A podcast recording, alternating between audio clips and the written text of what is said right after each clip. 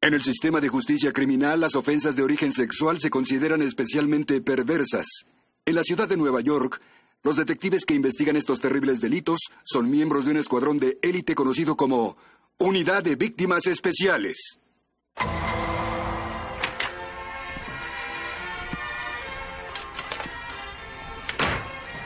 Señorita Owens, soy Jimmy.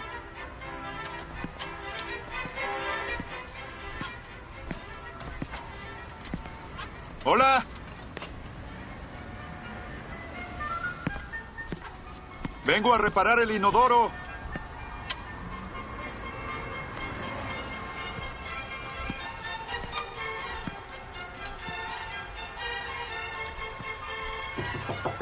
Señorita Owens. Oh, Dios mío.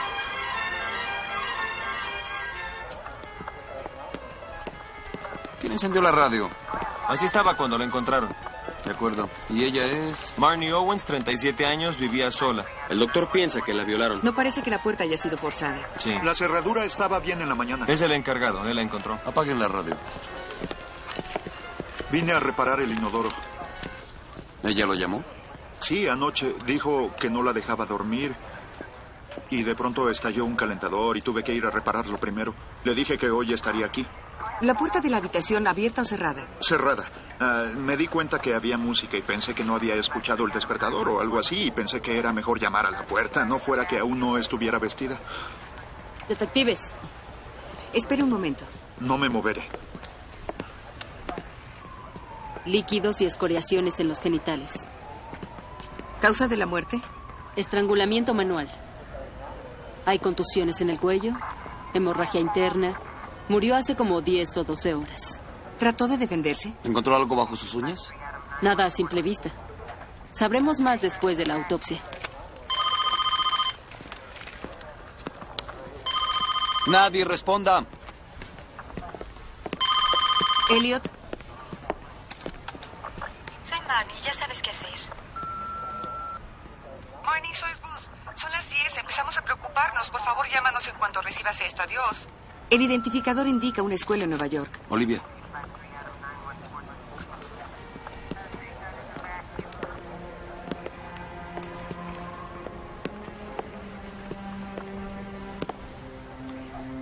Su salón de la fama.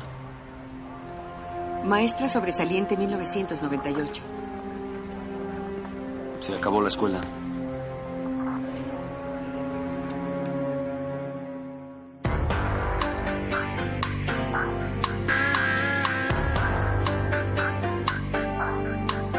Con las actuaciones de Christopher Meloni, Mariska Hargitay, Richard Belzer, Stephanie March, Ice-T y Dan Florek.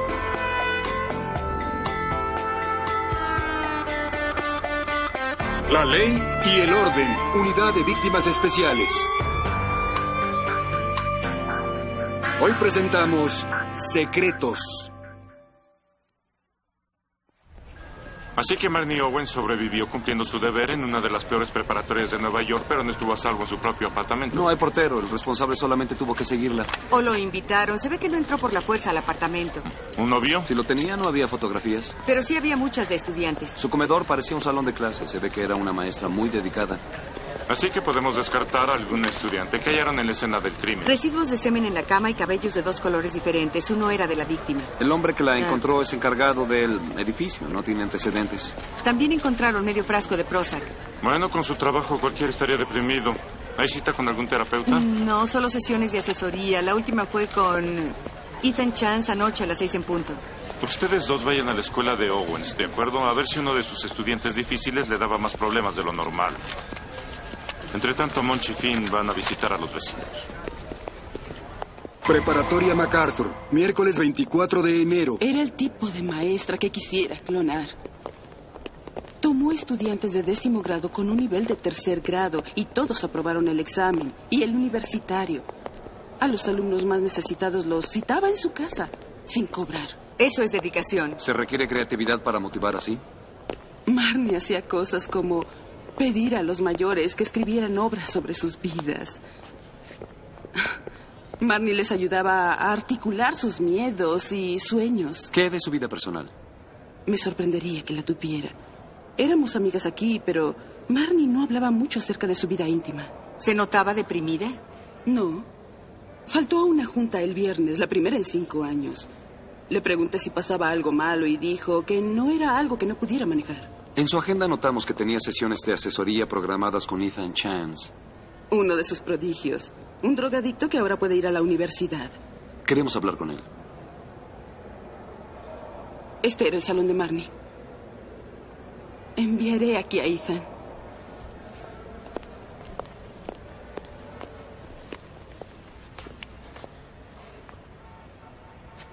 ¿Son policías? Sí, Mi niña se va a graduar gracias a la señorita Owens. Lamentamos su pérdida. No es solo mi pérdida. Mire a estos chicos.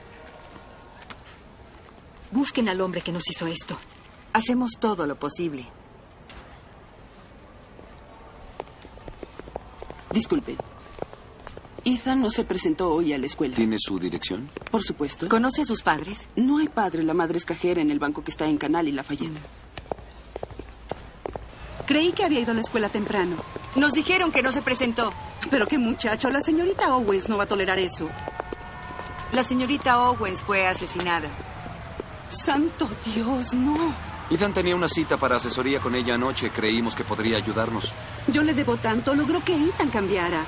Le mostró que había otras posibilidades aparte de vender droga en una esquina. Le dije a Ethan que no visitaría a nadie en la cárcel. ¿A qué hora llegó a casa anoche? Cerca de las 11, entre semana es un... No, ha tenido problemas por droga, pero ya está fuera de eso, es un buen chico. ¿Le dijo Ethan sobre su asesoría de anoche? Solo dijo que la señorita Owens le había gritado. Le pregunté por qué y él se metió a su habitación azotando la puerta. Esta mañana desperté y se había ido. ¿Tiene idea a dónde? Cuando falta a la escuela suele ir a perder el tiempo a la calle con unos perdedores, Marcus y Kevin. Fue nuestra vecina hace seis años. Fue a verme al centro de rehabilitación cuando me caí el año pasado. ¿La conocía bien? Ella era... Era una chica tan linda. No como la que vive en el fondo del corredor, esa curva. Es ramera en Yiddish. ¿Notó si alguien entraba o salía anoche del apartamento de Marnie? Ah, uno de los estudiantes. Sí, vino a la hora de la comida. Parecía un delincuente. ¿Podría describirlo? Era un chico de color. Vestía una especie de chaqueta café. ¿Escuchó algo? Sí, hablaban en voz alta mientras yo comía. ¿Qué tanto decían? Mi oído está tan viejo como yo, oficial. Mi hijo me tuvo que comprar unos audífonos especiales para escuchar el televisor. ¿Conoció a algún novio de Marnie? ¿Cuáles novios? El único que vi alguna vez fue... ¿Cómo se llama? Uh, Byron. Un doctor, por cierto. Pero no lo he vuelto a ver hace mucho tiempo. ¿Qué sabe de su familia? Sus padres fallecieron. Solo le quedaba a su hermano Jordan. Pero tampoco lo he visto hace años.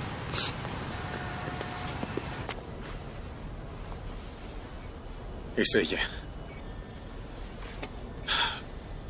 Por Dios. Le dije que no viviera en un edificio sin portero. Tenemos que hacerle unas preguntas. Podría esperar. Comprendemos su pérdida. Solo una pregunta. La vecina de Marnie mencionó a un novio, un doctor. ¿Su novio? Más bien su aventura, él era casado. ¿Ese amante tiene nombre? Byron Marks, cirujano en Bellevue. Le advertí que no anduviera con un hombre casado. Oye, no hacemos nada. Oigan, ¿han visto a Ethan por aquí? ¿Ethan Hawk? Se equivocan de pillo, ¿saben? No estamos jugando. Hablando del pequeño, ¿eh? Ahora es demasiado bueno para nosotros, ¿lo ven? Desde que recibió buena educación. Es una materia nueva que no conoces. es que tengo pues. gripe. ¿Sí? ¿Y tú qué tienes? Es contagioso. Preguntaremos una vez más. Si no nos gusta la respuesta, vamos a jugar más pesado. ¿Quieren que revisemos sus bolsillos? No se ve bien que hablemos con ustedes. Ya les dijimos. ¿Qué significa esto? Está bien. No, esperen, anoche estaba hablando sobre su maestra dorada. Estaba enfadado con ella. ¿Dónde estaban? En el patio de la escuela. ¿A qué hora? No, no sé, no uso reloj. ¿Y qué dijo? Estaba muy enfadado por ello. ¿Por qué?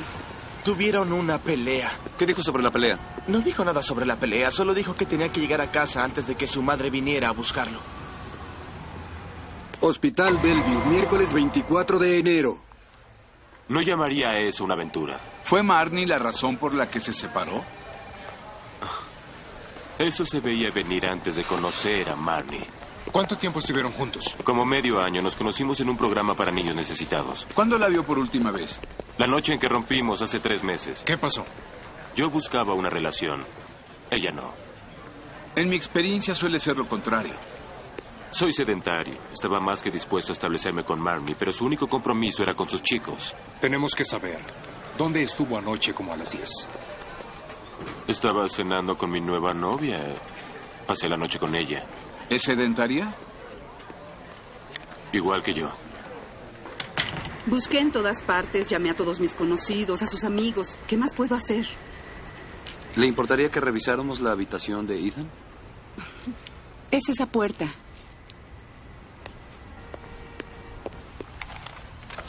¿Tus hijos tienen todo así de ordenado?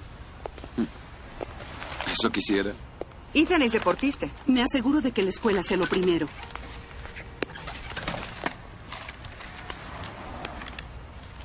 Olivia.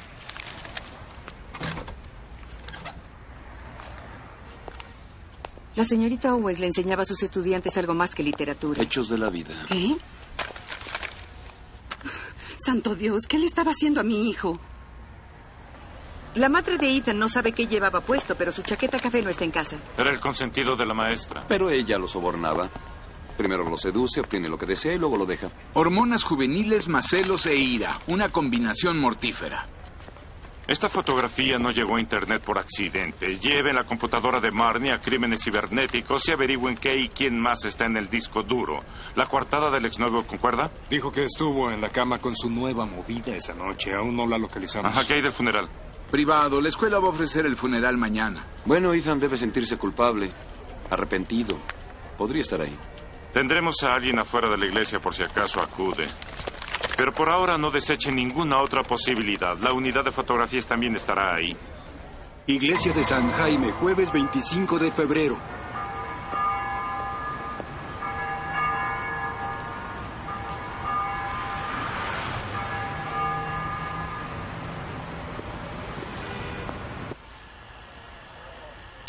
Cuatro de los nuestros y cientos de ellos, ¿no? ¿No te gusta la ventaja? Parece un juego de lotería. Al menos ya está terminando.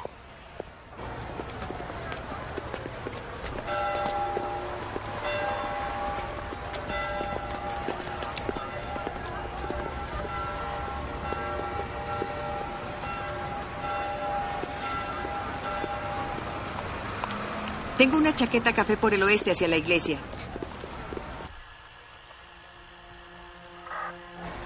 Lo veo.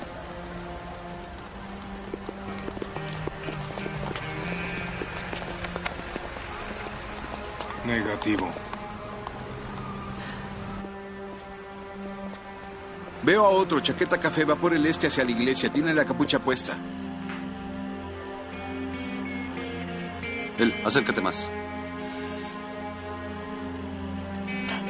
Es el fin, va directo hacia ti. Ya lo tengo.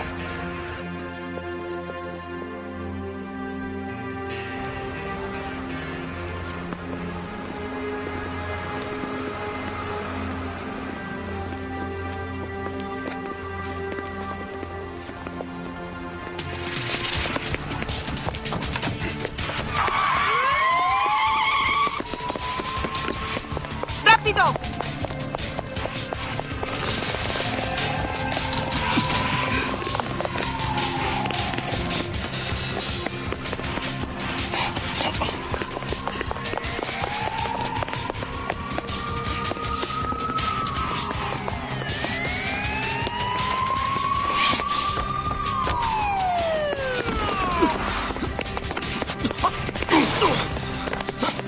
Me hiciste correr con mi rodilla mala. Ah, ¡Yo no hice nada! Tu mamá te está buscando. Estás bajo arresto. Tienes derecho a guardar silencio. Si rechazas ese derecho, todo cuanto digas podrá y será usado en tu contra ante una corte legal. Tienes derecho a un abogado. Si no puedes pagar uno, la corte te lo proporcionará.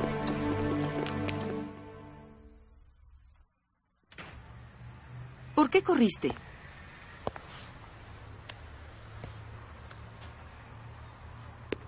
Lo encontramos en tu habitación.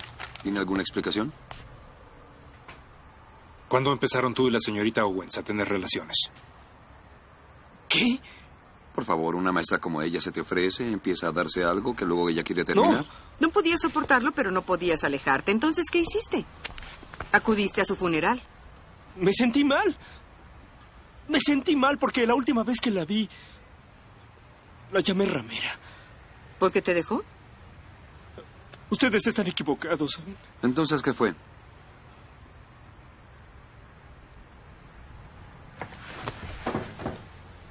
Ven acá. Eres la última persona que la vio. ¿Entiendes bien eso? Luego desapareces. Los perros ya están listos, viejo. Si no nos das algo bueno, van a soltar a los perros. Campamento me dio esa fotografía. ¿Cuál es su nombre? Marcus Cole. El torpe me dijo que la encontró mientras navegaba en un sitio pornográfico. Se anunciaba para que los hombres tuvieran sexo con ella. Marcus dijo que iba a repartir esa fotografía en la escuela para todos. ¿Por qué quería hacer eso? Porque la señorita Owens estaba sobre él por no hacer su trabajo. Faltar a clases. Dinos qué pasó durante la asesoría.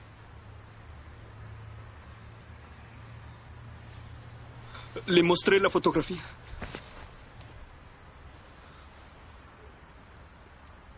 Traté de advertirle lo que Marcus pensaba hacer. Y empieza a gritar y me gritaba como si fuera mi culpa. Y me pide que me vaya. Eso te habrá enfurecido. Oiga, yo no hice nada, amigo. No hice nada, yo solo quería ayudarla. Desapareciste. Regresé a disculparme la mañana siguiente antes de ir a la escuela. Llegué a su edificio y ustedes estaban ahí. Le pregunté a un curioso qué era, qué había sucedido y me dijo que asesinaron a una mujer en el tercer piso. La señorita Owens vivía en el tercer piso.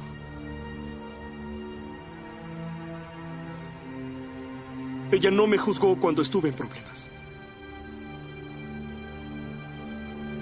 Me dijo que podía llegar a ser alguien. Yo la llamé ramera. Ethan, ¿la señorita Owens te tocó alguna vez? Nada por el estilo. Ella jamás me tocó.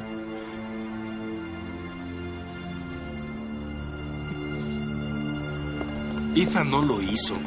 Tal vez lo hizo su amigo. Marcus Cole, 17, robo en tiendas, asaltos menores y una cadena de cargos por drogas. Nada para enviarlo a prisión. Esperen, lo conocemos. Sí, por supuesto, el de la gripe. Sí. Es uno de los chicos con los que hablamos. Monch, Finn, vayan por él. ¿Ya estás mejor? ¿Por qué me traen aquí? eh? Sí, supe que estaba corriendo. Sí, gracias a ti. Sí, ¿Cómo como lo obtuviste? se anunciaba en la internet. ¿Qué quieren? Solo soy consumidor. Sí, cómo no, pero tú querías un trato especial, ¿no? Sabías dónde encontrarlo. ¿Creen que yo lo hice? No te agradaba. No iba a graduarme. Bueno, es que hay que acudir a la escuela para graduarse. ¿Creen que maté a esa tipa por eso? Repartiste esta fotografía. ¿Sabías dónde vivía? No he estado ahí hace meses. Mm, mm. Sabemos dónde estuviste la noche del domingo a las 10. Estaba justo donde me encontraron. Pregunten a mis muchachos. Demuéstralo, danos una muestra de sangre. Haré cualquier prueba que quieran. Vaya, fue demasiado fácil. Tenemos el informe de toxinas. Marnie no tenía ni Prozac ni algo más. ¿Cómo vamos con el hermano? No parece estar exigiendo justicia. Es hora de hacerle una visita con todo respeto, por favor. Él no quería matarla. Solo su carrera. Estamos buscando en el lugar equivocado. Unidad de Crímenes Cibernéticos, viernes 26 de enero. Analice su disco duro. La historia que nos ofrece es una especie de mal cine pornográfico. ¿Sitio para amantes ardientes? Fue donde puso el anuncio, bienvenidos al distrito de Giros Rojos en el nuevo milenio. Chica caliente en busca de 10 chicos ardientes. Puedo con todos al mismo tiempo. Increíble. Paseando por la vida en la superautopista del sexo. ¿Y por casualidad almacenó alguna respuesta? Bueno, si guardó su contraseña, puedo ver.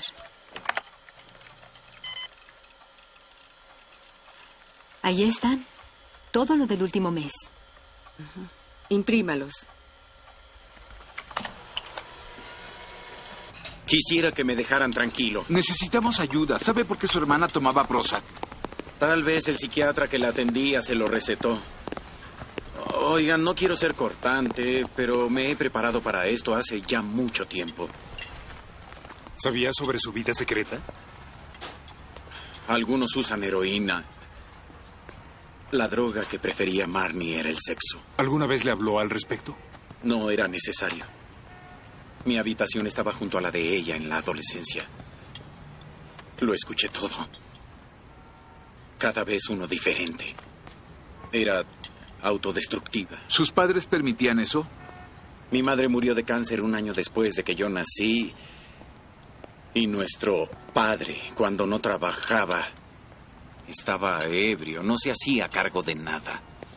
¿Alguna vez abusó de Marnie? Jamás la tocó. Pero tampoco podía alejar su vista de su pecho. Y jamás podía dejar de hablar de lo bonita que era. ¿Qué podía ser? Yo era solo un niño.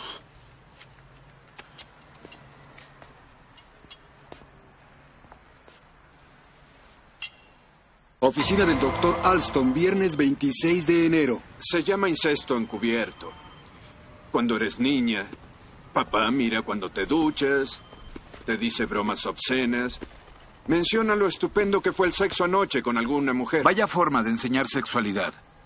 Al llegar a la pubertad, papá siempre admira tus formas, deja revistas pornográficas en tu habitación, te compra ropa íntima sensual, tal vez te lleva como pareja a una cena de negocios o a una fiesta. Y cuando la pequeña crece, la única forma en que sabe relacionarse con los hombres es el sexo. ¿Y el Prozac ayuda? Es un antidepresivo. Los adictos al sexo son consumidos por soledad y desesperación. Los adictos son egocéntricos. No veo cómo fue la maestra del año. No he entendido, detective. Estas personas no disfrutan del sexo. Están entumidos. Están a merced de una fuerza que no pueden controlar. Como cuando una persona bebe demasiado, aspira droga o apuesta su casa en los caballos. Y esas adicciones se consideran desórdenes. Pero cuando debes tener sexo tres veces al día eres un degenerado. Los adictos al sexo sienten tanta vergüenza que siempre buscan la redención. Y la dedicación de Marnie a sus alumnos era su redención. Lo que me sorprende es que haya podido mantenerlo en secreto tanto tiempo. En Baltimore llego un día a la oficina y todos me miran como si tuviera la cremallera abierta. Les pregunto qué pasa. Me envían a la calle de enfrente, a una galería. Una de mis exnovias expone su trabajo. Las piezas centrales son obras monumentales de tu servidor en sus días libres al natural. Te lo mereces por posar desnudo para ella. Eso me pasa por compartir. Debes tener algún secreto muy íntimo. Mm, Soy republicano. Puede ser solo o en dúo, pero prefiero toda una docena. Tenemos 162 respuestas por email a su anuncio. Van a ser muchos ¿La citatorios. psiquiatra les dijo algo más? Marnie era adicta al sexo. El Prozac era para la depresión asociada a la adicción. Ya vemos cómo alimentaba su hábito. Visitó por lo menos una docena de sitios de sexo en la red donde puedes ponerte en contacto directo con otros miembros. Sí, su teléfono muestra llamadas recibidas de muchos teléfonos públicos, pero las que ella realizó van con mucha frecuencia a un número registrado por jugadores del placer. Y además opera un club de solteros llamado Flings en Soho. ¿Eres experto? Lo obtuve de archivos de su computadora. Flames, viernes 26 de enero.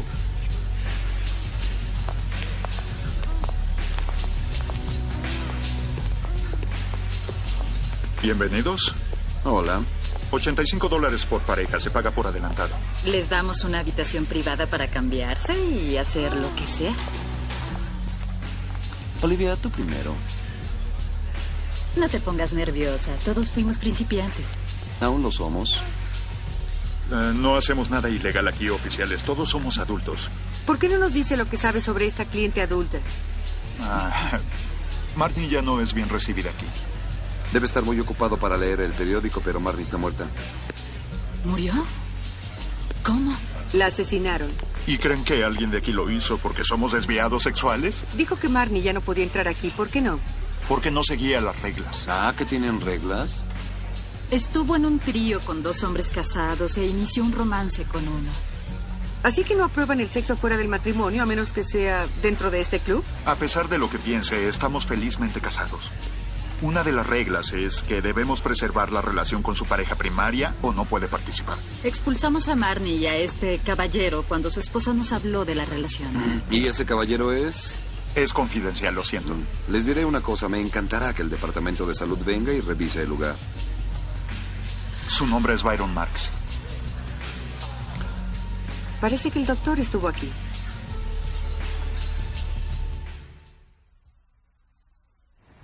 Conoció a Marnie en un programa de tutoría y el tema fue sexualidad. Ella se acercó a mí. Y usted se sacrificó. Hasta que me dejó. Eso es muy duro, yo he pasado por eso. Estaba solo y fue a su apartamento para volver con ella. Lo dejó entrar y quiso tenerla, pero no estaba dispuesta. Le da la espalda y la fuerza hasta la alcoba. Buenas noches, detectives. La entrevista terminó. Es una lástima. Llegábamos a la parte en que su cliente autoriza una prueba sanguínea. ¿Nos permite? Todo estará bien. El doctor Mars quiere aclarar lo que les ha dicho. No metan a mi esposa. La dejaremos fuera si deja de mentir.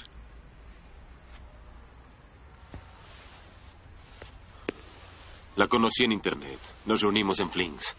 Y no mentía cuando les dije que ella vino a mí. Y tuvieron una aventura. Solo eso queríamos, hasta que se salió de control. ¿Cómo?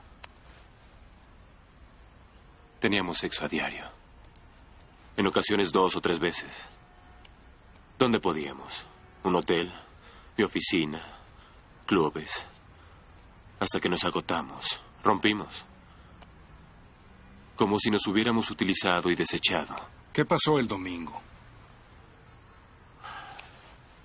Mi esposa estaba en el gimnasio cuando llamó Marnie a las 7.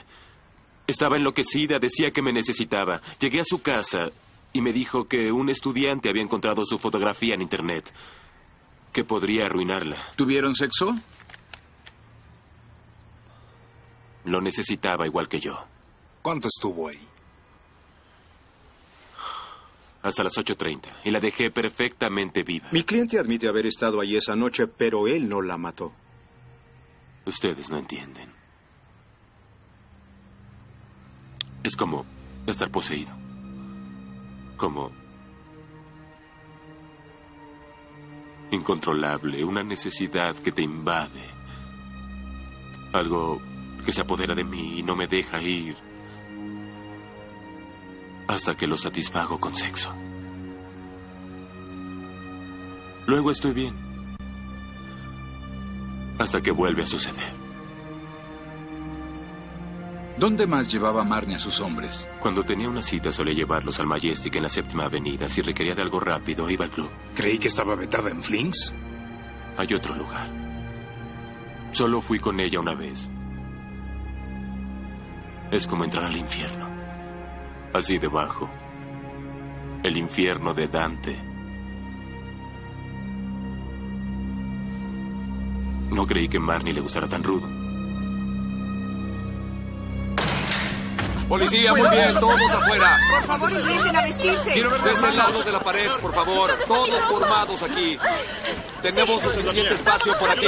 ¡Vámonos! En una fila. Cúbranse, por favor. Tenemos un grupo muy sano esta noche. Solo encontramos una onza de hierba. La televisión está esperando afuera. Es un juego de adivinanzas. Mi amigo les mostrará una fotografía. Su nombre es Marnie Owens, pero creo que intercambian líquidos corporales más que nombres. Cualquiera que la reconozca, levante la mano. No con la que sujetan la ropa. ¿Nadie? ¿Nadie? Me dijeron que mucho sexo ensordecía y no lo creí. De acuerdo, les diré entonces lo que haremos. Todo aquel que nos diga lo que sepa sobre Marnie saldrá por la puerta tercera. Los demás obtendrán sus 15 minutos de fama frente a las cámaras Por el frente. Pregunto de nuevo, ¿alguien?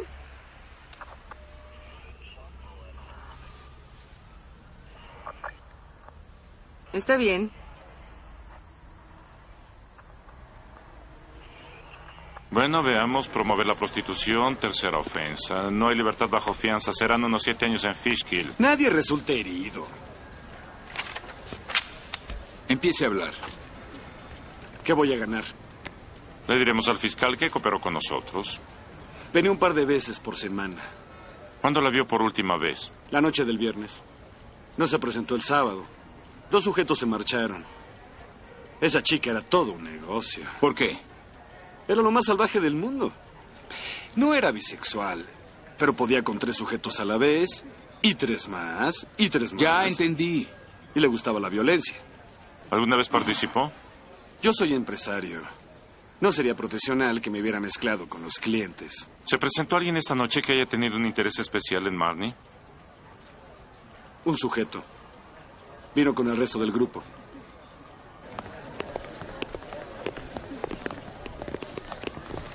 Diez menos, quedan cinco. ¿Está ahí? El segundo detrás en las sillas.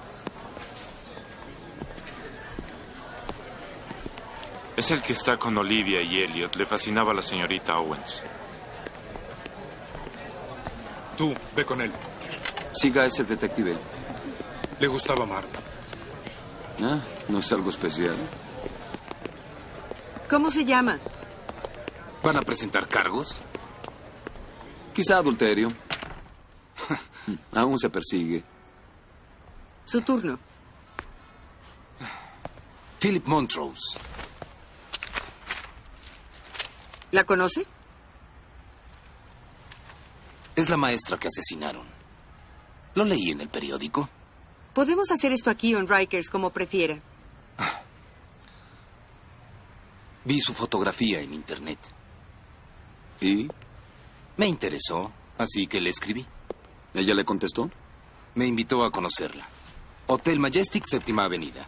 ¿Qué pasó? Lo hicimos. Y me dijo que la viera la noche siguiente en el Dante. Creí que era un restaurante. Le pregunté qué servían. Ella se rió y me dijo que tenían el menú más extenso en la ciudad. ¿Qué ordenó? Ah, fue ella quien ordenó por los dos. Sexo. Conmigo y otros cuatro tipos. ¿Regresó ahí con ella? Muchas veces. Creo que se sentía atraído por ella.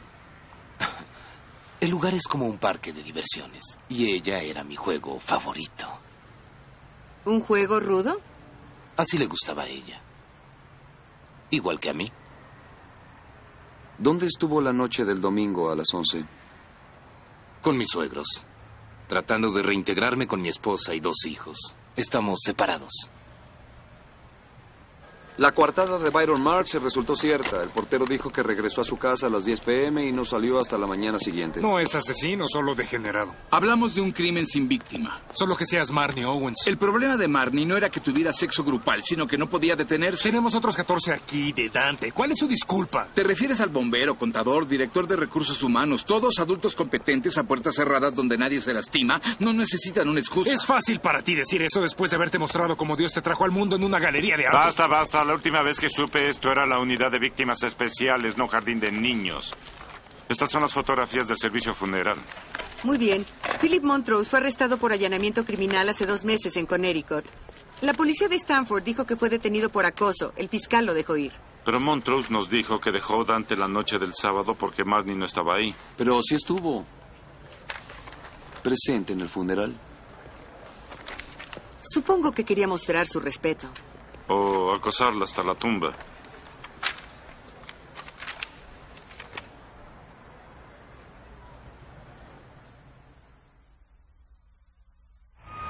Pues sí, acudió al funeral. ¿Es un crimen? ¿Lamentó que su juego favorito cerrara para siempre? Ya le dije que la pasábamos bien. La voy a echar de menos. ¿Conmovedor? Supimos que tuvo un problema en Connecticut. Criminal. Fue un malentendido. No me he acercado a esa mujer en meses. La mayoría de los acosadores cesan al tener un nuevo blanco. Marnie no era solo mi juego favorito. ¿De acuerdo? Ella estuvo con todos los sujetos que entraban a ese lugar. Investigamos su coartada con su esposa. Dice que no lo ha visto, ni su pensión alimenticia en tres semanas. Esa mujer diría cualquier cosa por fastidiarme, ¿no lo cree? Tengo que trabajar.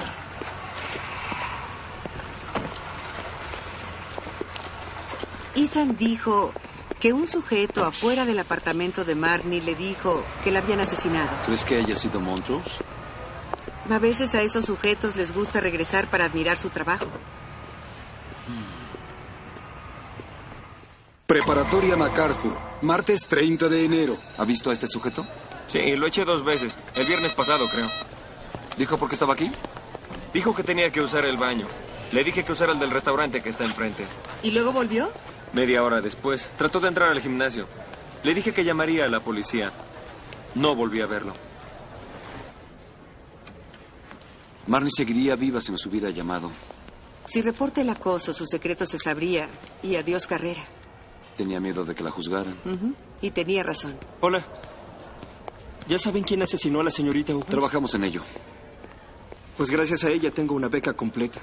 Universidad Tempo. Felicidades. Mira esto, ¿sí? ¿Alguna vez lo has visto? Sí, lo vi afuera del edificio. La mañana en que apareció muerta fue quien me dijo que la asesinaron.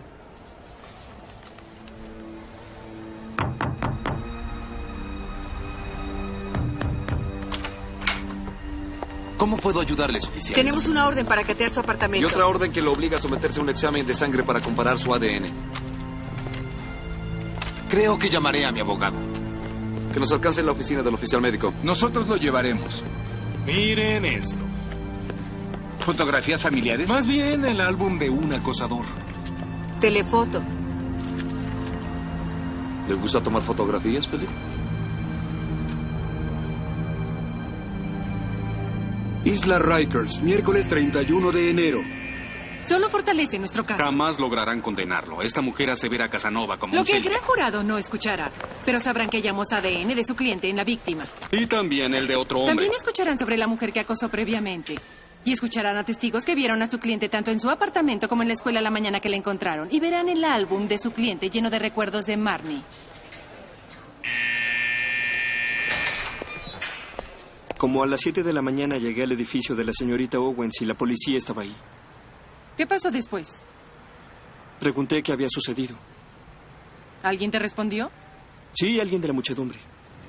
¿Qué te dijo exactamente? Dijo que una mujer que vivía en el tercer piso había sido violada y estrangulada. Una maestra. ¿Y luego llegaste a conocer la identidad de ese hombre? Sí. Philip Montrose. Gracias, Ethan. Damas y caballeros del gran jurado, Philip Montrose reveló detalles del crimen que solo podían ser conocidos en ese momento por la policía y el asesino. Espero que ustedes consideren. Solicitan su presencia fuera de la sala. Disculpen. ¿Qué pasa aquí? Mi cliente quiere ejercer su derecho a hacer una declaración ante el gran jurado. Ya es tarde. Aún no han votado. Sé lo que intenta hacer y no va a resultar. Bueno, hay que jugar para ganar. Veamos lo que decide el juez. Oficina de la juez Petrovsky, jueves 1 de febrero. 190.50 del CPL establece que se debe notificar con el tiempo adecuado. Lea el estatuto. Dice que el acusado puede aparecer en tanto que el arresto no se haya determinado y todavía no han votado. Usted me dijo ayer que su cliente se negó a testiguar. Bueno, cambió de opinión. Tiene derecho. Señoría, toda su estrategia se basa en culpar a la víctima de su muerte. Va a envenenar al jurado al revelar la historia sexual de Marnie Owens. Todo es relevante. Señor Matthews, está justo en el límite de que lo remita al comité disciplinario. Si le niega a mi cliente el derecho y lo condena, yo solicitaré juicio nulo. No dudo que lo haga. Y yo tendré que aceptar la moción y usted tendrá que volver a presentar todo el caso. Señoría, yo Esto creo... no me gusta más que a usted. Pero aún puede trabajar con él interrogándolo. Es una presa fácil, ya que el señor Matthews no podrá objetarlo. Conocí a Marnie Owens por medio de un anuncio personal que presentó en un sitio de la red. Buscaba un compañero sexual. Ella me invitó a tener relaciones enseguida, en un hotel que está en el centro. Luego me invitó a un club sexual. llamado El infierno de Dante. Esa noche yo fui uno de cinco hombres que tuvieron relaciones con ella. Regresamos al club juntos numerosas veces. Y la noche de su homicidio, Marnie fue a mi apartamento. Estaba desesperada, dijo que un estudiante que llevó a su casa había visto la nueva fotografía de su anuncio en Internet. Le preocupaba que arruinara su carrera de maestra. Ella me pidió que tuviéramos sexo. Y yo accedí. Era insaciable. No fui yo quien la mató. Gracias.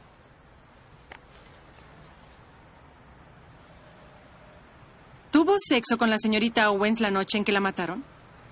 ¿Por qué mintió a la policía? Estoy en medio de un divorcio difícil.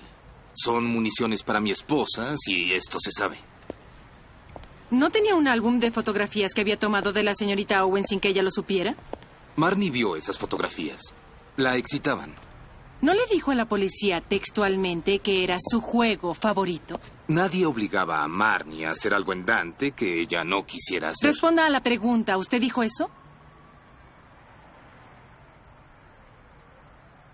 Sí. ¿Y no es cierto que fue a su apartamento la mañana siguiente del homicidio? Estaba preocupado por donde ella. le dijo a un joven que pasaba que la habían estrangulado y violado. ¿Cómo cree que me enteré de eso? Alguien ahí me lo dijo. No conocía los detalles. La seguía a la escuela, la seguía a casa. Estaba celoso, furioso, ¿verdad? No es verdad. Porque ella tenía relaciones con otros hombres. ¿Cree que yo sentía celos de esa tipa? Tiene que amar a la persona para sentir celos. Era una ramera. Limítese a los hechos relacionados con el caso, señor. Esos son los hechos. Ella abría las piernas a cualquiera, a donde fuera, en cualquier momento. Y mientras más mejor. Buscaba hombres de la calle y los llevaba a su casa. Le gustaba lo rudo. Estaba buscando que esto le pasara. Solo Dios sabe a quién levantó Marnie en su camino a casa después de ir conmigo, porque se quería desahogar. Ella lo necesitaba. Acosó a una mujer en Connecticut y luego acosó a Marnie Owens y está muerta. ¿Qué hay de sus necesidades, señor Montrose?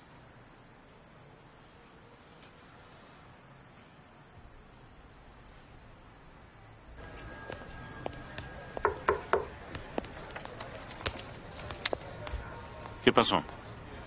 Montrose y su abogado pusieron la vida sexual de Marnie en juicio. La ley no siempre resulta justa. ¿Quién te confió en nuestro viejo secreto? Todas las Marnies que han pasado por aquí. Ese maldito va a salir libre. No vayas a ser dura contigo, Alex. Pero desde donde yo estoy lo hiciste todo bien y yo sería el primero en decirte si no lo pensara.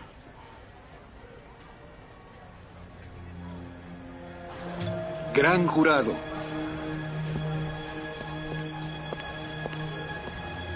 Gracias.